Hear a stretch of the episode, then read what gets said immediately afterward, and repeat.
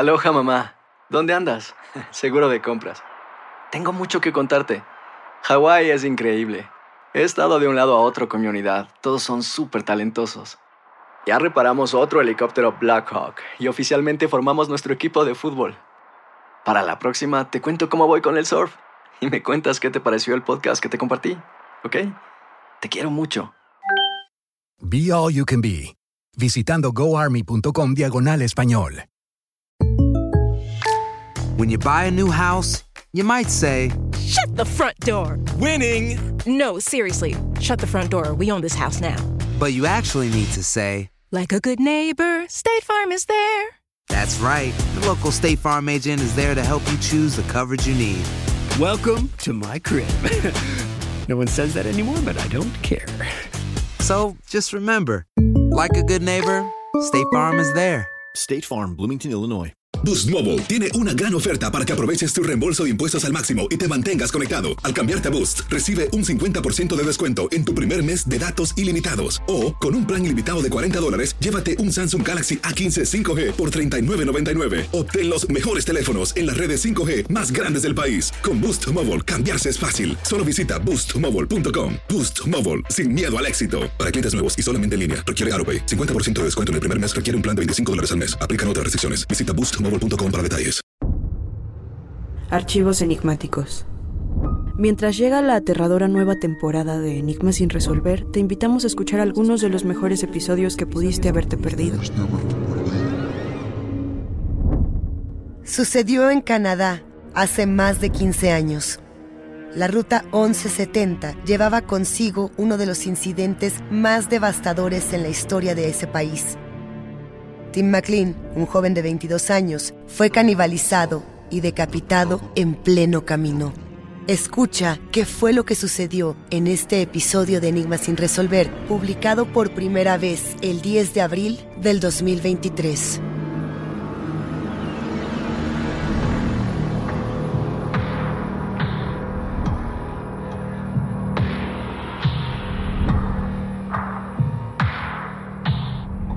Estás a punto de escuchar Enigmas sin resolver.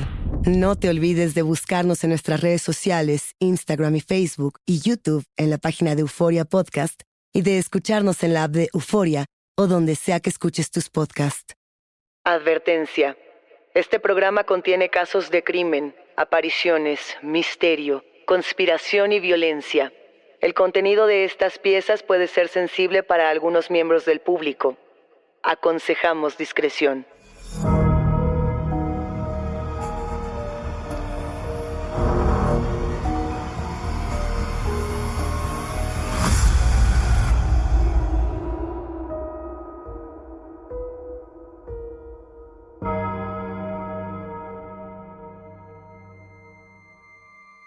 Tim McLean, Vince Lee, Ruta 1170, canibalismo, esquizofrenia, decapitación. ¿Quién es Will Baker?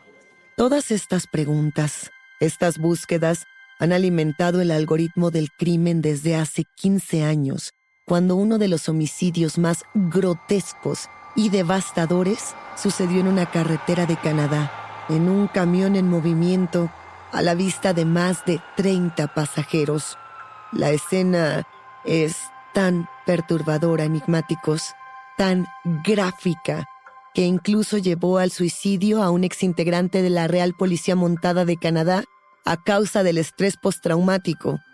Para este caso en particular, invitamos a quienes prefieran evitar este sendero de sangre oscura a que visiten nuestros otros episodios de Enigmas sin resolver porque este es el caso del asesino del autobús 1170, el caníbal que quedó en libertad. Saludos enigmáticos para quienes han elegido escuchar este caso sobrecogedor. La historia empieza aquí. Es 30 de julio de 2008. El autobús Greyhound 1170 sale de Alberta y se dirige hacia Winnipeg, a través de la autopista Yellowhead. Es mediodía en tierras canadienses. Se calcula que el viaje será de 22 horas. La carretera cobija a las más de 30 personas que se relajan en sus asientos. Son niñas, niños, jóvenes y demás pasajeros que regresan del Gran Carnaval de Edmonton, que es una de las fiestas de la comunidad latina en Canadá más grandes y coloridas. Tiene carros alegóricos, trajes regionales, plumas, música eufórica. Ha sido un fin de semana colmado de risas, de baile, de festejos. Ya es miércoles. La fiesta ha durado bastante. El joven Tim McLean, de 22 años, acomoda su mochila, se arremolina en uno de los asientos al fondo y se pone sus audífonos. Trabajó toda la noche y está molido, pero no se preocupa demasiado. Ya quiere volver a casa, ver a sus amigos y a su familia. Muchos de los pasajeros duermen desde que sus cabezas tocan los asientos. Otros leen un libro en silencio y hay quienes cuchichean entre ellos. Pero el silencio poco a poco se apodera del camino. Y hay un momento, enigmáticos, que todos conocemos bien, en el que nuestra vista se pierde entre los matorrales, se disuelve en el asfalto infinito del camino y simplemente nos dejamos ir. Nos abandonamos en nuestro asiento sin pensar en las historias de todas las personas desconocidas que nos rodean. Nos acoplamos a esas personas, a sus hábitos, completamente vulnerables. Quizá soñemos y quizá no volvamos a despertar jamás. En el asiento casi al fondo del autobús se encuentra el joven Tim McLean, que entrecierra los ojos. Se pregunta cuántas horas han pasado ya. Nos detenemos un momento para entender quién es Tim McLean. Tim nace el 3 de octubre de 1985 en Victoria, British Columbia, en Canadá. Crece cerca de Winnipeg, en el área agrícola rural. Y como les decíamos, enigmáticos, es un sujeto de 22 años, cálido, que hace amigos a diestra y siniestra. Él tiene facilidad de hacer sonreír a los extraños y por eso es que trabaja tanto en carnavales. ¿A dónde va? Es querido por su familia y amigos. Es un chico excéntrico que le cae bien a todo mundo. Y hay una razón por la que esto sucede. Y es que Tim acepta a todos por quienes son, sin juzgar. Es por todo mundo descrito como un tipo de gran corazón. Le gusta mucho viajar y nunca ha tenido un solo contratiempo. Sabemos que Tim McLean trabajó toda la noche anterior en el carnaval de Edmonton y que por lo mismo está totalmente agotado. Sabemos también que su familia lo espera de vuelta en Winnipeg. A las 6.55 de la tarde, el Greyhound 1170 hace una parada en Erickson, Manitoba. Un nuevo pasajero ingresa al camión. Su nombre es Vince Wei Wang Lee. Es un inmigrante chino de 40 años, un hombre alto, rapado, que usa gafas de sol. Vince Lee observa a los pasajeros y ocupa un lugar en la parte delantera del autobús. A nadie parece importarle demasiado su presencia. Tim McLean permanece sentado en la parte trasera del autobús y se acomoda los auriculares antes de quedarse dormido con la cabeza apoyada contra una ventana. Atardece en Manitoba. El cielo se pinta de lilas y ocres. El camión vuelve a detenerse. Vinsley baja a fumar un cigarrillo con algunos pasajeros. Ninguno de ellos siquiera sospecha que Vinsley ha pasado semanas de absoluta tensión. ¿Quieren conocer el perfil de Vinsley? Regresemos un poco en la línea de tiempo enigmáticos. En 2001, Vince Lee se muda a Canadá junto con su esposa. Lleva un título en informática y la expectativa de cambiar su vida. Lee trabaja para algunas iglesias para de esta manera poderse mantener a él y a su esposa. Es alrededor de esta época, 2001-2002, cuando Lee se convierte al cristianismo. Esto será importante. De hecho, enigmáticos, Vince Lee tiene buena relación con el pastor de su iglesia, que no reporta en ningún momento alguna conducta violenta. Sin embargo, en el año 2004, Se dice que Lee es hospitalizado por problemas con la policía, pero, curiosamente, de este incidente no tenemos más información. ¿Por qué? Bien, luego de ser técnico de computadoras, se vuelve conductor de montacargas. En ese tiempo, su esposa se vuelve mesera. Y llegamos entonces al año 2005. En este año, Vince Lee renuncia y al poco tiempo se divorcia. En 2006, estando ya solo, empieza a trabajar en Walmart repartiendo periódicos y atendiendo a los clientes.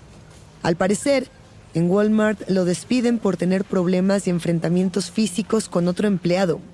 Y aquí, enigmáticos, alcanzamos nuestra línea de tiempo. El 28 de julio de 2008, un par de días atrás del incidente que estamos a punto de contarles, Vince Lee viaja a Winnipeg. Él va a una entrevista de trabajo. Llegamos al 29 de julio, cuando Vince se va a Erickson. Erickson es el lugar donde toma el camión. Y lo que narran los testigos es que Vince se queda a dormir en una banca, o más bien que se queda sentado, erguido con los ojos bien abiertos durante toda la noche y hasta el día siguiente. Dicen que lleva consigo un letrero frente a su maleta que dice, vendo laptop a 600 dólares o su mejor oferta. A la mañana siguiente, solo unas horas antes de abordar el autobús Greyhound 1170, Vince Lee vende su laptop a un joven de 15 años por tan solo 60 dólares. ¿Qué estaría pasando en la mente de Vince Lee? El conductor del autobús pide a los pasajeros subir de nueva cuenta al vehículo, pero esta vez Vince no toma el asiento delantero. Él camina lentamente entre los asientos, mirando fijamente a todos los pasajeros. Despacio. Tim sigue sentado en la segunda fila de atrás hacia adelante. El asiento junto a él está vacío. Se miran. Tim apenas abre los ojos y con la mirada le hace la invitación a Vince para que pueda sentarse. Él toma asiento. La mayoría de los pasajeros dicen que Vince no muestra emoción alguna. Es un sujeto absolutamente anodino. Tim vuelve a quedarse dormido. Quisiera preguntarte, ¿qué estabas soñando? Saber qué imágenes. ¿Dónde estabas? Quisiera pensar que estabas en un sueño feliz, tranquilo. Uno de esos sueños donde puedes volar. O mejor aún, un sueño con tu comida favorita, con tus mejores amigos. Un sueño abrazando a mamá. ¿Qué estabas soñando, Tim? Un pasajero en el autobús nota que Vince Lee comienza a inquietarse. Parece estar repitiendo palabras o cantos en chino. No es gran cosa, piensa. Pero en ese momento, Vince Lee saca un cuchillo tipo Bowie de su mochila y apuñala con todas sus fuerzas a Tim McLean en el cuello. La sangre comienza a chorrear y a salpicar las ventanas, los asientos del autobús, la sangre salpica por todas partes. Tim regresa a la realidad en un alarido empapado de muerte. Vince lo apuñala una y otra y otra vez en el cuello, en el pecho, en el estómago. El pasajero junto a ellos se da cuenta de lo que está sucediendo y grita conmocionado. Pide ayuda a los pasajeros pide con urgencia que se detenga el vehículo. Los pasajeros gritan, se arremolinan frente al conductor, tropiezan, se aplastan. Es una combinación de frenesí y euforia letal. Vince Lee sigue apuñalando a Tim McLean. Arroja el cuerpo inerte al piso y hunde una y otra vez el filo de su Bowie. Entre los gritos, el llanto y la crisis de pánico, el conductor no alcanza a comprender lo que revienta en la parte trasera del autobús, por lo que activa el freno de emergencia y rápidamente abre las puertas para evacuar a todos los presentes. Los más de 30 pasajeros corren frenéticos a la salida de emergencia. El pasajero que ha presenciado las primeras puñaladas se llama Garnet Catton. Él tiene 26 años y ha sido integrante de las fuerzas canadienses. Garnet permanece en el interior del camión junto con el conductor. Ambos intentan arrebatarle a Vince el cuerpo de Tim. Intentan salvarlo, pero Vince los ataca con el cuchillo y los obliga a retroceder. Ellos permanecen en la entrada del autobús, intentando mantener a Vince Lee atrapado al interior para evitar así que dañe a alguien más. Quienes se encuentran ahora afuera del camión corren en círculos, como si fueran aves que han perdido la cabeza. Están en shock, horrorizados. Se mantienen junto al Greyhound 1170 en la carretera transcanadiense. Lloran. No saben siquiera a quién pedir ayuda. Están a una hora de Winnipeg, con un asesino que los mira fijamente, despojado de toda emoción humana desde el interior del autobús. Vince comienza entonces a cerrar y cortar el cuello de Tim. Nadie puede creer lo que está sucediendo. El asesino no se detiene, se pone de pie con el Bowie en una mano y la cabeza de Tim en la otra. La gente se desmaya, vomita. Los pasajeros se lamentan entre sollozos. Se dice que los más jóvenes intentan grabar con sus teléfonos celulares, mientras que niños cubren sus ojos traumatizados con las manos apretadas de sus madres. Euforia Podcast presenta la descomposición del cuerpo y particularmente la contradicción que parecía la posición encontrada de las dos señoras. Todas estas cosas daban para, para, para seguir el relato de algo diabólico.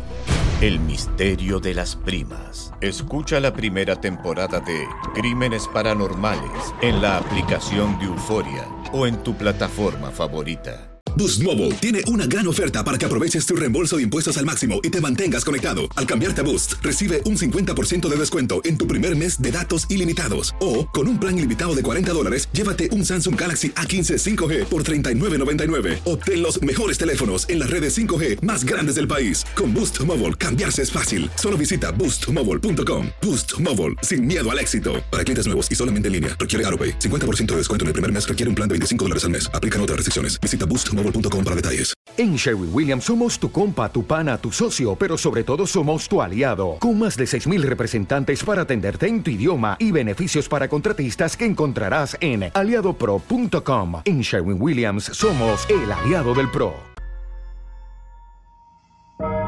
No respires, estás escuchando Enigmas sin resolver. Creo que a todos nos viene bien una pequeña escala en este recorrido, ¿verdad? Porque he de decirles, enigmáticos, que no estamos ni siquiera en el punto más repulsivo y lamentable de este caso. Pero por lo pronto van algunos datos que quizá nos ayuden a dar contexto a esta tragedia. Primero que nada, tenemos que hablar del cuchillo del asesino. Quizá el cuchillo de supervivencia más famoso del mundo es el Bowie. Hemos hablado anteriormente de este cuchillo porque en la novela de Drácula de Bram Stoker, este es el arma con la que el vampiro es asesinado. Es en sí un arma de caza y defensa. Es un arma de uso rústico y de grandes dimensiones. A ver, los cuchillos Bowie tienen hojas de más de 7 pulgadas. Esto es más o menos unos 18 centímetros. Y hay algo importante en los cuchillos Bowie y es que tienen doble filo. Es decir, la cuchilla no solamente tiene filo en uno de los costados, sino que lo tiene en ambos. Lo vuelve mucho más poderoso. Tienen además las hojas de estos cuchillos gran espesor. Y aquí hay algo muy importante. Por ser tan famosos en el mundo, la mayoría de las marcas de cuchillería los fabrican, sin importar nada. ¿Esto qué quiere decir? Que se pueden conseguir prácticamente en cualquier lugar sin hacer mayores preguntas. Eso por un lado. Ahora bien, no sé si tienen la impresión de haber visto esta escena llena de sangre en otra parte. A algunos de nosotros, la sangre derramada en el camión nos recuerda, por ejemplo, un macabro slasher. ¿No es así? En febrero de 2022, se estrenó en plataformas digitales la película Texas Chainsaw Massacre. una historia de Fede Álvarez dirigida por David Blue García. Bueno, hay una escena en esta película en la que Leatherface sube un camión estilo party bus, ¿no? de estos camiones donde la gente se va de fiesta. Y una vez que Leatherface ha ingresado al camión, masacra a todos los jóvenes al interior, mientras es grabado precisamente por los numerosos teléfonos de estos jóvenes masacrados. Esta escena en su momento fue ferozmente vapuleada por los críticos y los espectadores. El comentario que hacían es que dicha escena en particular es completamente ajena a la realidad, que era muy poco verosímil. Que quién iba a grabar a un asesino serial dentro de un camión realizando este tipo de acciones. Lamentablemente, ahora nos damos cuenta de que la realidad es mucho más sangrienta, indignante y cruel que la ficción. Se ha hecho de noche. Un camionero conduce por la oscura carretera de Manitoba. A lo lejos, enigmáticos, alcanza a distinguir un autobús detenido. Baja la velocidad. El camionero se asoma a través de la ventanilla y escucha a un grupo de personas que gritan incoherencias. Lo mató, le quitó la cara, gritan, le cortó la cabeza, lo mató sin piedad, lo apuñaló cientos de veces. La tensión crece. El camionero se estaciona y al ver la espantosa escena que está ocurriendo, le da a los pasajeros martillos y barretas para defenderse. En este momento, Binsley intenta bajar del camión. Las personas al exterior entran en pánico. El camionero, el conductor del autobús y el pasajero Garnet Catton alcanzan a dejar encerrado a Vince con la puerta automática del vehículo. Así es, los tres logran bloquearle el paso al asesino, pero hay quienes dicen que cuando se cierra la puerta, su cuchillo la atraviesa como una amenaza para las personas que están del otro lado. No quieren ver, no lo soportan, pero no pueden evitarlo. Los más de 30 testigos no pueden creer lo que ocurre a través de las ventanas. Lee les muestra la cabeza de Tim McLean como si fuera un premio. Entonces, con el Bowie, abre el pecho del joven de 22 años y le saca los órganos uno por uno. Los pulmones, el estómago, los intestinos. Sostiene las tripas y las cuelga por el autobús. Nada lo detiene de aquel metódico, sanguinario e insensible crimen. La gente se desvanece en pánico al ver a Vince devorando los ojos de Tim y un tercio de su corazón. Y hay otra versión de esta aterradora escena en la que los testigos dicen que Vince le corta la nariz, los dedos y las orejas al joven de 22 años y las guarda en sus bolsillos. Dicen los testigos que Vince Lee lleva bolsas negras donde comienza a guardar los restos de Tim para llevarlos consigo. Y en aquel momento brutal, las luces de numerosas patrullas se vislumbran en el camino. Alrededor de las 8.30 pm, la Real Policía Montada de Canadá recibe una llamada. Entre los gritos y la confusión, se enteran del asesinato de McLean. Cuando la policía llega a la escena enigmáticos alrededor de las 9 pm, encuentra a Vince Lee todavía en el interior del autobús Greyhound 1170. El pasajero Garnet Catton y el conductor del autobús, junto con el camionero, todavía protegen la puerta con una barreta y un martillo. Para este momento, el conductor del autobús ha activado el sistema inmovilizador de emergencia para que Lee no pueda intentar alejar el autobús. Al interior del Greyhound yace el cuerpo desmembrado de McLean. Vince ha consumido parte de su carne. Lo ha canibalizado. Las negociaciones entre el asesino y la policía canadiense son imposibles. Lee dice que tiene que quedarse para siempre en el vehículo. Las horas pasan la sangre escurre. Alrededor de la 1.30 de la mañana, Lee trata de escapar por una ventana trasera del autobús. Y en instantes, ese intento de escape es frustrado. La policía le aplica descargas eléctricas con un taser y luego es esposado y detenido. Y, para sorpresa de muchos, es llevado al hospital para curar sus respectivas lesiones. Algunos integrantes del equipo SWAT que no estuvieron presentes en el incidente critican a sus compañeros por no detener antes la escena grotesca. Enigmáticos, aquí sí hay que preguntarles, ¿qué hubieran hecho ustedes? A las 3.30 de la tarde del día siguiente, los pasajeros son llevados a Winnipeg con sus familias. Los pasajeros tienen que dar su ropa, que ahora es evidencia. Carol, la madre de Tim McLean, ha escuchado la noticia en la radio y ha pasado toda la noche rezando que no se trate de Tim. Pero ella se entera por su ex esposo de que su hijo no va a regresar a casa y está totalmente devastada. Enigmáticos, hagamos un repaso de lo sucedido, porque este caso todavía tiene muchos enigmas pendientes. Lee apuñaló, mató, decapitó, cercenó y se comió a una persona generando un trauma irreversible en la familia de la víctima y en todos los testigos de este crimen.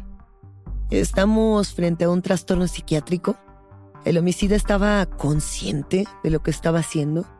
Creo que muchos coincidimos en que este tipo de maldad habla notoriamente de un desequilibrio, pero todavía nos falta para este momento el diagnóstico de la comunidad psiquiátrica. ¿Y qué podemos pensar del actuar de la policía ¿Hubiera sido correcto dispararle a una persona que claramente no se encontraba con sus plenas facultades mentales? Los más de 30 pasajeros dijeron que nunca se recuperaron de lo ocurrido. ¿Ustedes podrían enigmáticos? Lo cierto es que matar a Vince Lee hubiera acabado con esta historia sin conocer la verdad, muy a pesar de la furia de la indignación y sí, de la inconformidad de los espectadores frente a este caso alrededor del mundo, pensemos esto. Si las autoridades no salvaban la vida de Vince Lee, las respuestas no iban a llegar nunca. Quiero decirles, enigmáticos, que tampoco tenemos todas las respuestas. Y no estamos del todo seguros si las que tenemos son satisfactorias. Pero este tema todavía no termina. Tenemos preguntas. ¿Se hizo justicia?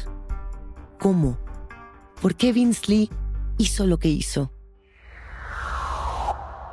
Esquizofrenia mal diagnosticada. Ese es el diagnóstico de los médicos. Sin embargo, el juicio se realiza a puerta cerrada. No dejan que la familia se exprese. No llaman a testigos o familiares.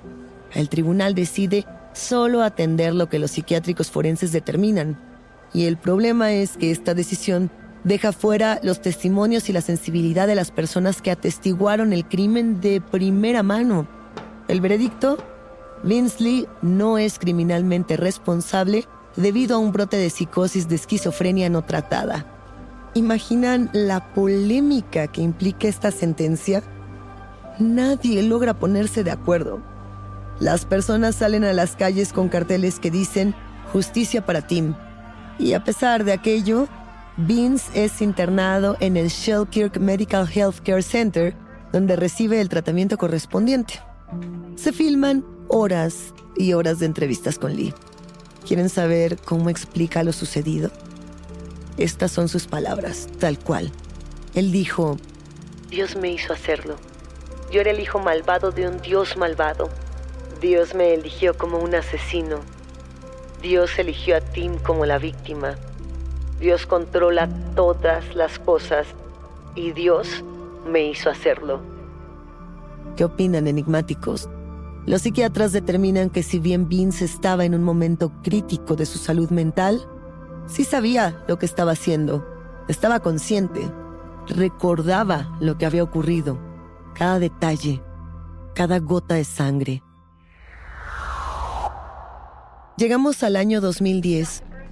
Con la medicación necesaria y el tratamiento psicológico correspondiente, los psiquiatras determinan que Vince puede salir de la institución en compañía de un especialista. Para el año 2013, ya puede salir del hospital sin supervisión médica. Y sí, adivinaron, Para el año 2015, Vince ya vive solo en un centro de reintegración donde solo revisan que tome adecuadamente sus medicamentos. Pero, ¿es Vince apto para integrarse de nueva cuenta en la sociedad? El 10 de febrero de 2017, Vince es declarado totalmente funcional y es liberado en su totalidad enigmáticos. Las autoridades le ayudan a cambiar su nombre. Ahora es Will Baker y su paradero es incierto. ¿De verdad? ¿Es este el desenlace de la historia? Bueno, por un lado, la salud mental es un tema delicadísimo y nosotros no somos autoridad para juzgar ni para alienar a ningún individuo de la sociedad. Eso es cierto. Pero también es cierto que este crimen en particular es absolutamente brutal. Es devastador. ¿Con qué preguntas nos vamos a quedar? ¿Realmente Vince Lee, ahora Will Baker, quedó rehabilitado? ¿Se puede volver a tener una crisis de estas dimensiones? ¿Por qué no se le dio voz a los testigos en este juicio? ¿Se hizo justicia? Vince ahora Will Baker, decapitó y canibalizó al pasajero de 22 años Tim McLean en el Greyhound 1170 y ahora está libre. Años después de lo sucedido, un policía recientemente retirado que presenció lo que ocurrió se quitó la vida dado el estrés postraumático. Y no fue el único. Kelly Shaw, quien era una de las pasajeras del autobús cuando Tim McLean fue decapitado, declaró lo siguiente a la prensa. Ella dijo, Esto no está bien. El señor Baker está libre y yo no estoy libre. Vivo con este dolor todos los días. Enigmáticos, aquí nos quedamos con un dilema abierto y quiero que nos despidamos escuchando las palabras de Carol de Delhi, la madre de la víctima. Ella dijo, Lee tiene una enfermedad incurable que lo hace tener acciones terribles. Creo que necesita estar en una institución que cumpla con esas necesidades. No creo que importe si tienes una enfermedad mental o no. Si matas a alguien, debes perder tu libertad. Punto. Yo necesito que las personas como Vince permanezcan en instituciones que me garanticen que reciban sus medicamentos, donde reciban el tratamiento para sus enfermedades. Ellos pueden ser tratados con compasión, mientras el resto de la población sea mantenida a salvo. Es por eso que tengo que avanzar, tengo que seguir adelante, porque nada de lo que haya hecho o de lo que haga me regresará a mi hijo. Enigmáticos, ¿cuál es su postura frente a un dilema como este? Hasta aquí llegamos con este caso por ahora. Yo soy Luisa Iglesias y ha sido un macabro placer compartir con ustedes, enigmáticos. Gracias por escucharnos y no se olviden de suscribirse o de seguir el show para no perderse ningún misterio. Recuerden que pueden escucharnos a través de la app de Euforia, la página de YouTube de Euforia Podcast o donde sea que escuchen sus podcasts. Nos encontraremos en el próximo episodio de Enigmas sin resolver.